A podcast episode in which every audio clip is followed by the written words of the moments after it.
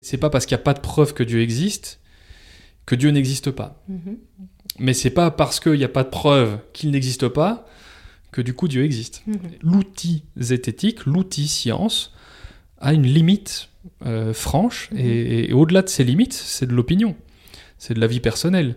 Euh, Donc euh, ces espèces de consensus qui voudraient dire que euh, non, non, les zététiciens ne croient pas en Dieu, ne croient pas aux extraterrestres, ne croient pas à une vie après la mort, euh, si c'est majoritairement le cas, ça n'a rien à voir avec la zététique. Parce qu'il n'y a rien qui permet d'infirmer ces choses-là.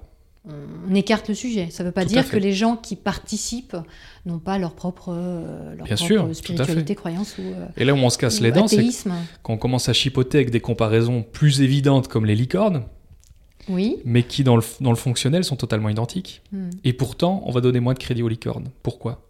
Il n'y a pas de raison. Oui, c'est vrai, tu m'as pas apporté la preuve que les licornes n'existent pas. Exactement.